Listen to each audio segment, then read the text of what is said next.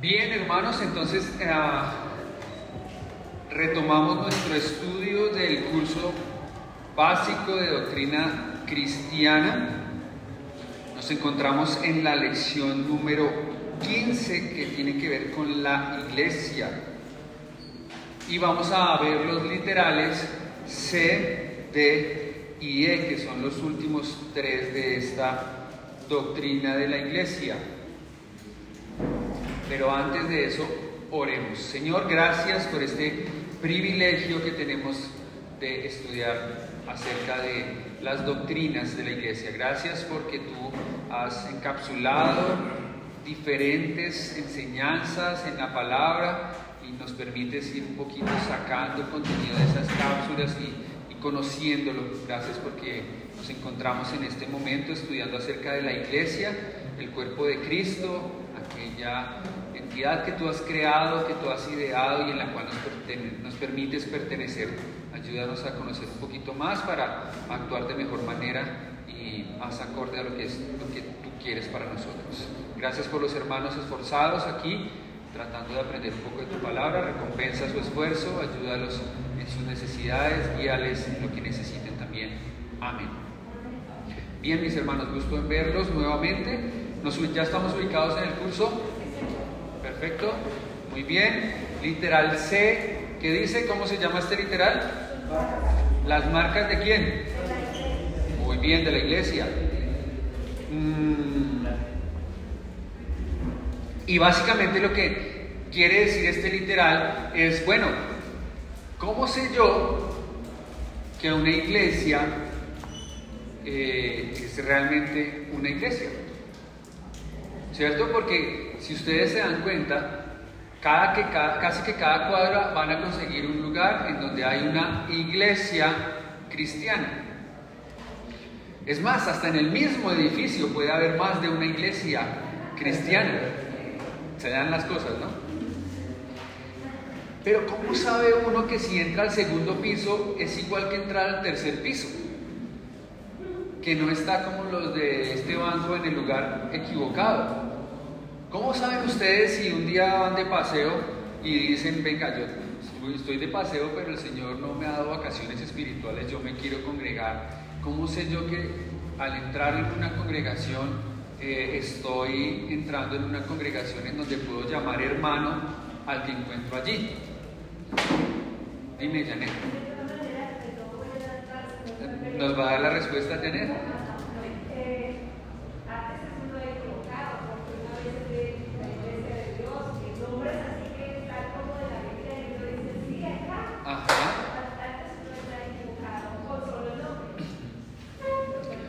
Eh, es eh, con, con, solo el nombre, pero tiene razón Janet cuando me hizo pensar mmm, que la Biblia habla también de que hay lobos disfrazados de ovejas.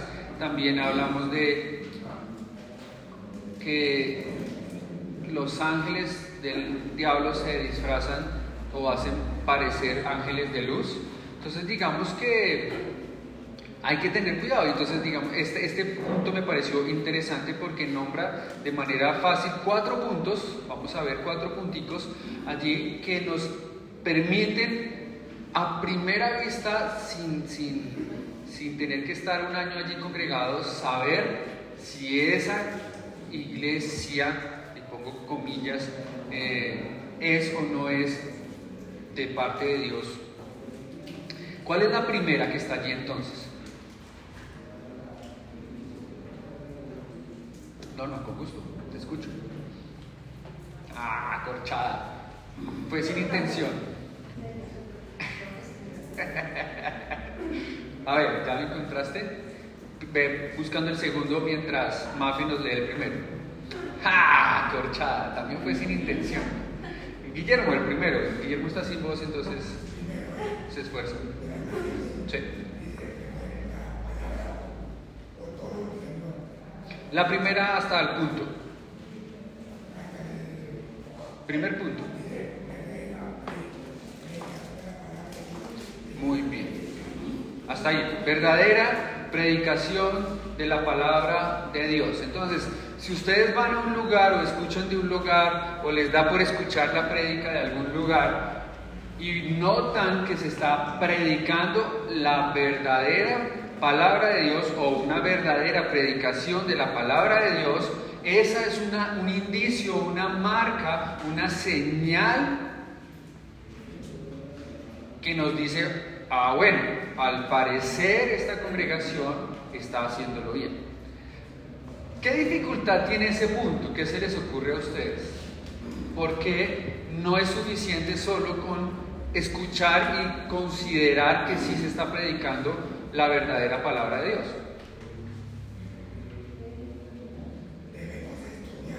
Ajá. Muy bien. ¿Cómo sé yo que el billete que me están dando es verdadero o falso si ustedes están en China y les dan un billete chino y les dan las vueltas y ustedes lo cogen y... Difícil, ¿no? Aquí en Colombia a uno lo tumban y eso que uno maneja billetes todos los días. Bueno, ustedes que tienen con qué, a uno no. Las moneditas que le dan a uno para las once. No, mentiras. Hoy en día es más difícil porque todo es más eh, digital y entonces ya uno no tiene casi que manejar. Si ustedes me preguntan con cuánto ando yo en la billetera, les puedo mostrar. ¿Cuánto hay acá? A ver, ¿quién da más? 50. 5 mil.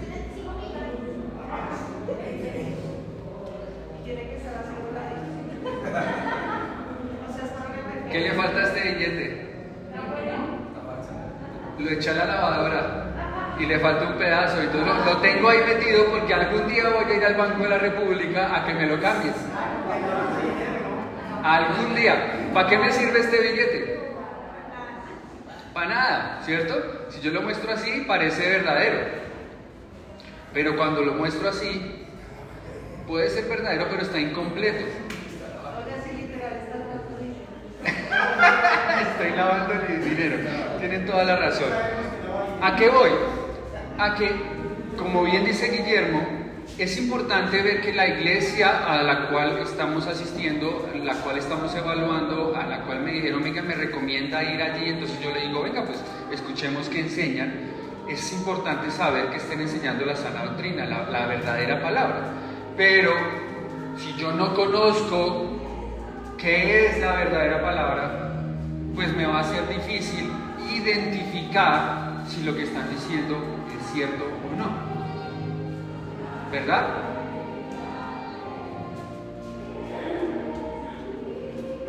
Eso nos lleva entonces a la necesidad que tenemos nosotros de estar conociendo la verdad para poder ser libres, para poder identificar, para poder tener contra qué corroborar, cotejar. Entonces, esto es lo verdadero, esto es lo que están enseñando, ¿se parecen o no se parecen?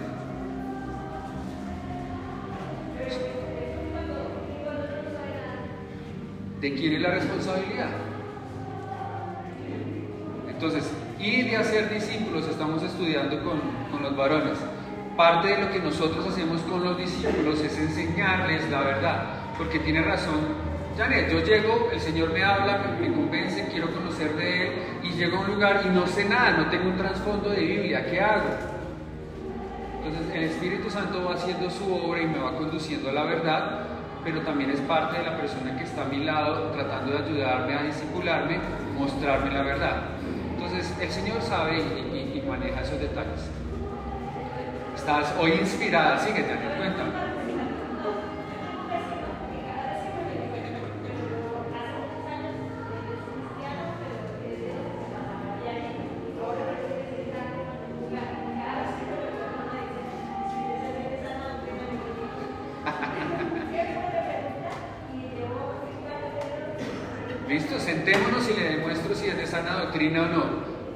sana doctrina? Porque todas las iglesias son de sana doctrina. Sí, sí, ninguna va a decir aquí mala doctrina, tienen razón.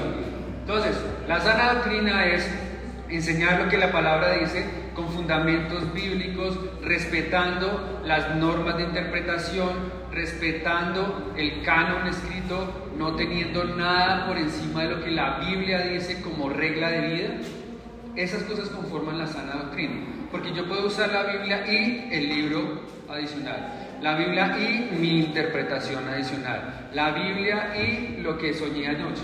La Biblia es la Biblia, lo que dice la Biblia como lo dice la Biblia, pero también respetando la manera en que se interpreta la Biblia. Porque, por ejemplo, ejemplo sencillísimo, ¿quién dice que Jesús bajó al infierno cuando murió? Enseñan que Jesús bajó al infierno cuando murió.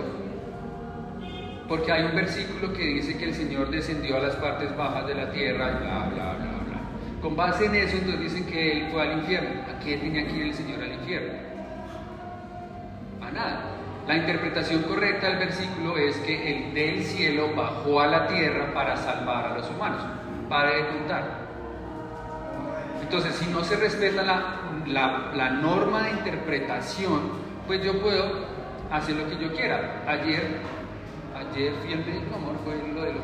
Ayer me sacaron el genio, ayer, antes de ayer, en la EPS, el Chucky se me salió, que poco pasa, pero pasa bueno, las hijas me lo sacan seguido. Aparte de las hijas, poco pasa, llegué yo a que me hicieran un examen en los hombros. Tienen que hacer una ecografía en los hombros porque tengo, ya estoy viejo, yo les conté lo, de lo del ácido, lo de, ¿cómo se llama eso? Lo de se me subió la colesterol y esas cosas que les conté hace un tiempo. Eh, y me tienen que hacer, y entonces la doctora manda la, la manda la, la orden y dice ecografía de miembros superiores, hago énfasis en la S, y presento yo mi fórmula, mi orden allá para que me hagan la ecografía de los miembros superiores y me preguntan en cuál de los dos.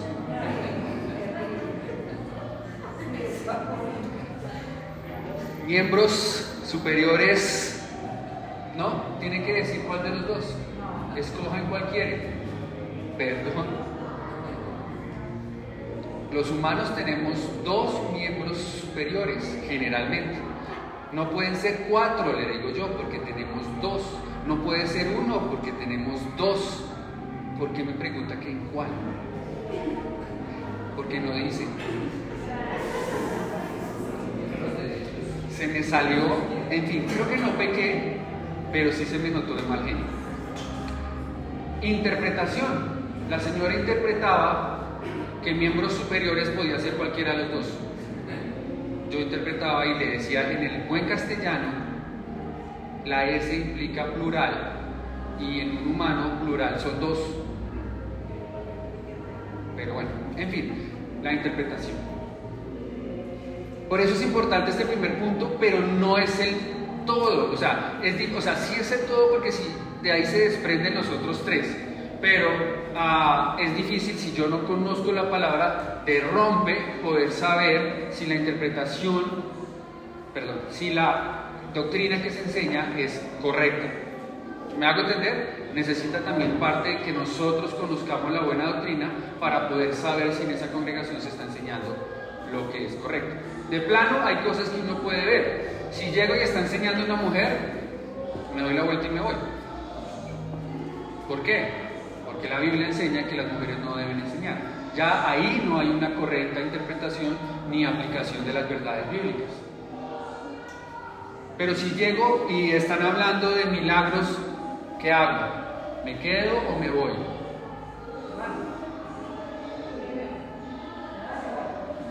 Más complicado. ¿Por qué? Porque de pronto hay que interpretar, hay que buscar y estudiar un poquito más en la Biblia qué habla la Biblia acerca de los milagros. Si canta las mismas canciones cada ocho días, pues puede que no haya problema.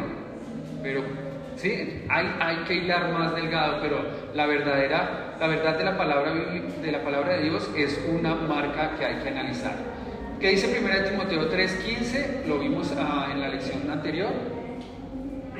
Si quieren anótenlo, pero por tiempo lo que dice allí es que la iglesia es columna y es baluarte de la verdad. Es decir, que es la responsabilidad de la iglesia mantener firme la verdad. Y la verdad está en la palabra de Dios. Segunda, hermano Raúl, que dice la segunda, solo el titulito. Ah, perdón, ¿y la raya qué iba? Predica, muy bien, la raya va predica. Segunda, hermano Raúl. Dice, justa administración de los símbolos. Justa administración de los símbolos. Entonces, una iglesia que bautiza, en la rayita, bautiza a cualquiera o que permite a cualquier persona participar de la cena o la santa cena, como quieran, no tiene la marca de la iglesia verdadera. ¿Por qué estos dos símbolos? Porque no hablamos de la comunión, la confirmación, el matrimonio y cosas de esas. Porque hablan del bautismo y de la cena del Señor. Porque no hay que hacer un curso de piel para poder porque básicamente los dos símbolos que dejó el Señor para que pusiéramos en práctica como iglesia son estos dos, el bautismo y la cena del Señor. La cena del Señor dijo, cuando os congreguen, cuando se reúnan, van a compartir el pan y el, fruto de la, de la vid en mi nombre para recordar que yo voy a volver lo que yo hice. Y también dijo, id y hacer discípulos a todas las naciones, bautizándolos en el nombre del Padre, del Hijo entonces, si yo conozco de una iglesia que nunca bautizan o que bautizan a cualquiera que dice yo quiero bautizarme, venga, bienvenido, ¿sí? o que nunca toman la cena, entonces eso como que ya me dice, mm, mm". ¿vale? Hay puntos de interpretación también. Las iglesias bautistas generalmente toman la cena cada mes, generalmente otras cada vez que el pastor se acuerda pero por lo menos intentan tomarla. Hay iglesias que nunca, porque la asepsia, porque somos muchos, porque no sé qué, bla, bla, bla, bla, bla, bla, pero si no hay cena. Hay otras en donde la, iglesia, la, cena la toma solamente el pastor, el resto no. Esas cosas nos dejan ver si la enseñanza es correcta o no es correcta. ¿Cómo debe ser?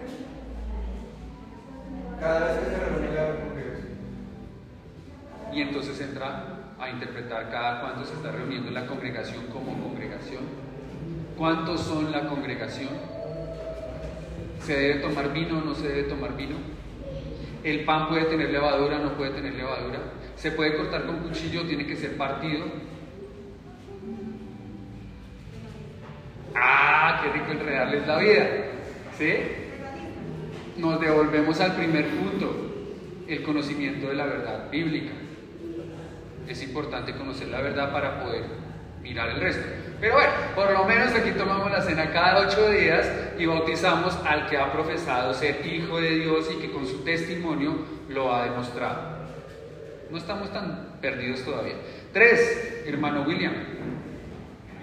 El ejercicio de la disciplina, esto quiere decir amonestar, muy bien, en la rayita va amonestar o descomulgar a los que no obedecen la voz de Cristo.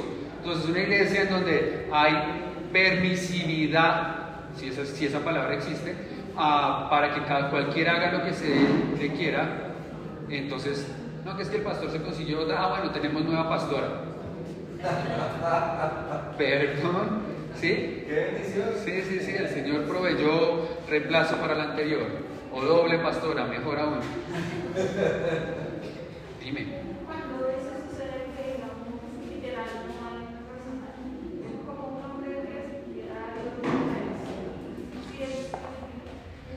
Perdona, no alcancé a escuchar la, la pregunta. Cuando no hay un, un líder varón que pueda hacerse cargo de una congregación y ahí pues se esté permitido.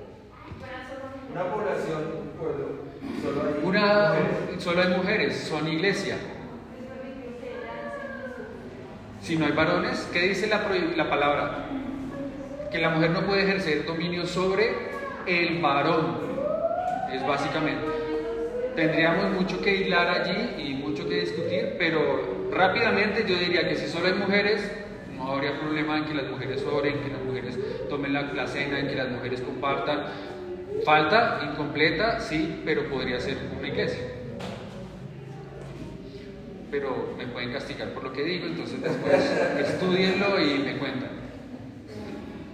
El punto es que también debe haber una disciplina, alguien que, que la iglesia vea que el cuerpo del Señor es santo, que no estamos aquí para hacer lo que se nos antoje, que si hay algo que no está funcionando bien se debe corregir. Eso es parte de una iglesia sana. Y el cuarto punto, evangelización, dice, toda iglesia tiene el mandamiento inescapable de Jesús. Entonces, si vemos una iglesia en donde la evangelización es parte importante de la iglesia, también es una iglesia que tiene una marca de ser una buena iglesia, una iglesia de acuerdo a la voluntad del Señor. Entonces, cuatro marcas difíciles de definir puntualmente, posiblemente, pero que nos ayudan a mirar si cierto lugar se está predicando la palabra de Dios. Puede tener 50 mil adeptos, pero si no se está cumpliendo esto, podemos dudar. Puede tener solo tres, pero si no se está cumpliendo, podemos dudar. Entonces, hay que revisar. Punto D. ¿Preguntas hasta allí? Señor Don William. Si se cumplen todos, pero le agregan más cosas. Ah, podríamos entrar en una controversia. Porque, por ejemplo, yo tengo sana doctrina, tengo cena cada ocho días, bautizo solamente a los creyentes, ah, hay disciplina juicioso, hay evangelismo, pero además este otro libro nos guía y nos da algunos puntos especiales para funcionar. Estaríamos contradiciendo al primer punto que es la verdadera palabra de Dios. Entonces ahí ya hay conflicto y posiblemente no es una buena congregación, porque no se está cumpliendo con el de la verdadera enseñanza. Hay iglesias imperfectas, como la nuestra, en donde, por ejemplo, tenemos doctrina sana, en el correcto sentido de la palabra, tenemos cena del Señor, tenemos bautizo, disciplina y tenemos uh, evangelismo. Pero preferimos que aquel que se quiera bautizar, antes de bautizarse, haga un curso de Maús acerca del bautismo. No me estoy contradiciendo posiblemente, pero de pronto sí estoy agregando algo que estrictamente no es necesario. Si nos remitimos al libro de Hechos. El libro de Hechos decía que aquel que era que creía, ¿qué procedía a hacer? Irse a bautizar. ¿Cuál curso de quiere ser bautizado? No, eso no existe en la Biblia. Pero nosotros preferimos curarnos en salud, estar seguros de que esa persona es creyente y luego sí la bautizamos. ¿Mal? No necesariamente. ¿Perfecto? No necesariamente. Somos imperfectos. Entonces, allí de pronto no estamos contradiciendo ninguna cosa, pero estamos poniendo algo que es de aposento alto, suba, no está en la Biblia, pero queremos curarnos en salud antes de proceder a bautizar a cualquiera y caer entonces en el otro punto de, el que, ¿quién quiere bautizarse? Yo, venga, bienvenido. Es difícil guardar un equilibrio, pero guardar la palabra nos ayudará a guardar el equilibrio. Punto D. Este es el fácil. ¿Quién pertenece a la iglesia?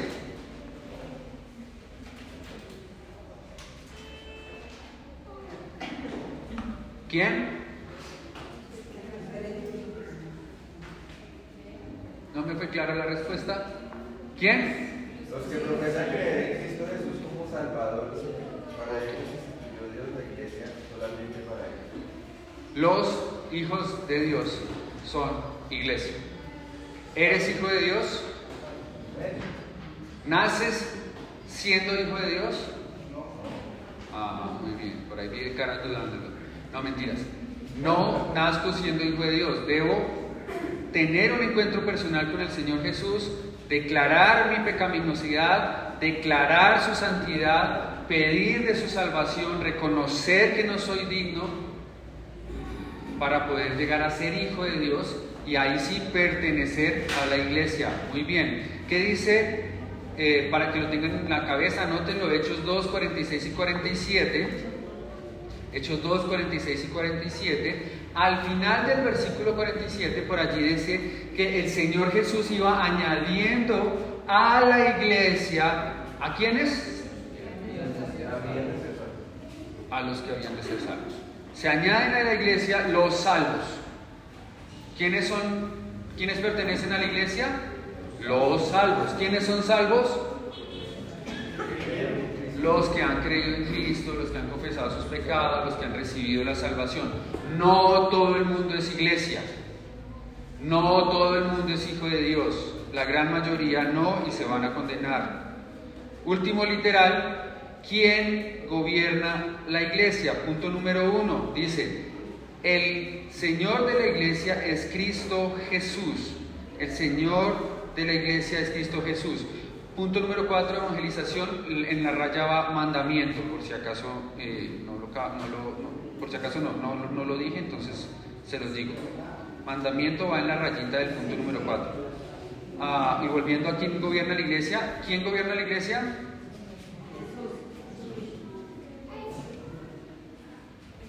¿Qué va en la rayita?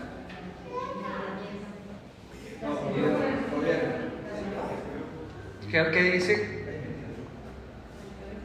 ¿Quién gobierna la iglesia? ¿Sí? ¿Va a la iglesia? Con el Espíritu Santo. Por favor, ayúdenme a leer. Eh, ¿Quién tiene la Biblia más rápida del oeste? Efesios 1, 22 y 23.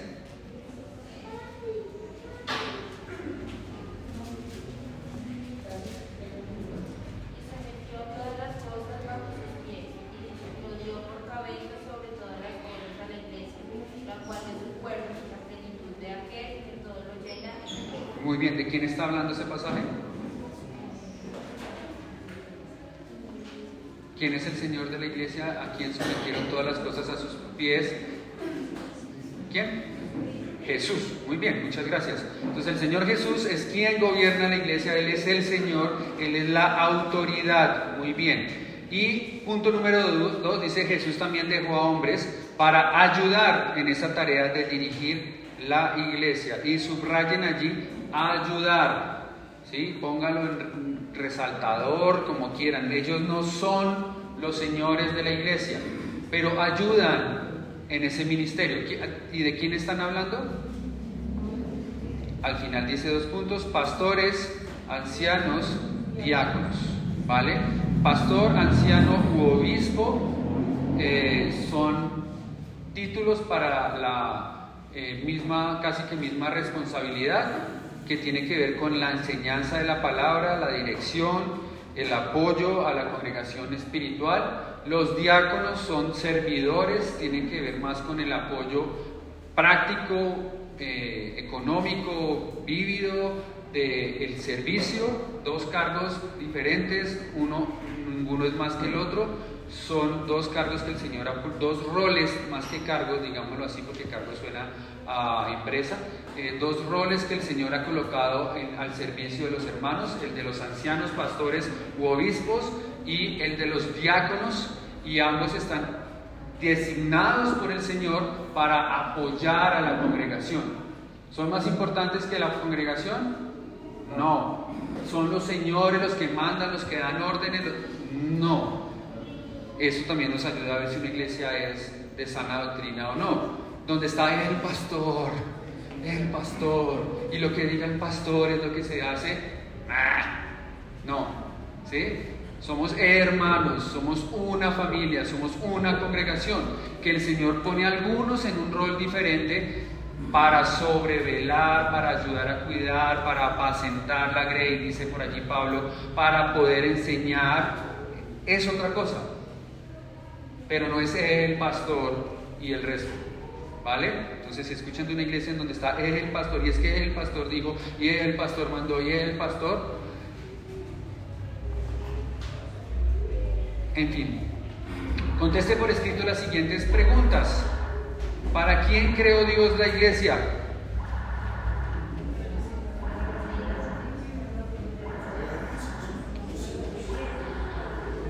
Levante la mano el que dice que para los hijos de Dios. No les dé pena porque ya lo dijeron. ¿Para quién?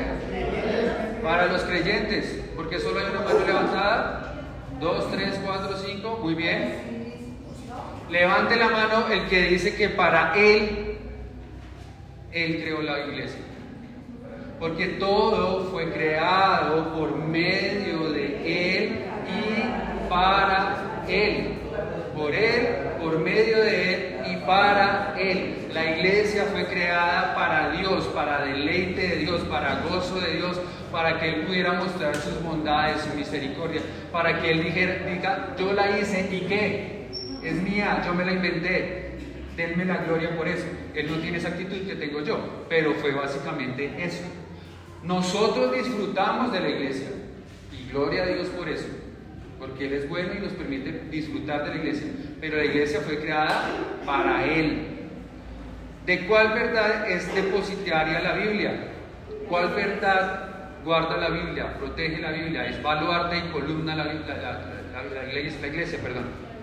De la Biblia, la palabra de Dios, toda la enseñanza de Dios. Muy bien. ¿Qué significa la unidad de la iglesia? El grillo.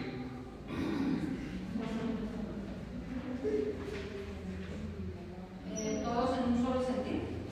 Somos uno, muy bien. Un solo sentir, una sola fe, una sola esperanza, un solo amor, un solo Dios, solo. Somos uno en Cristo. ¿Y qué es evangelización? Muy bien, llevarle el mensaje la salvación a otros. Anoten allí. Muy bien. ¿Con quiénes gobierna Cristo la iglesia?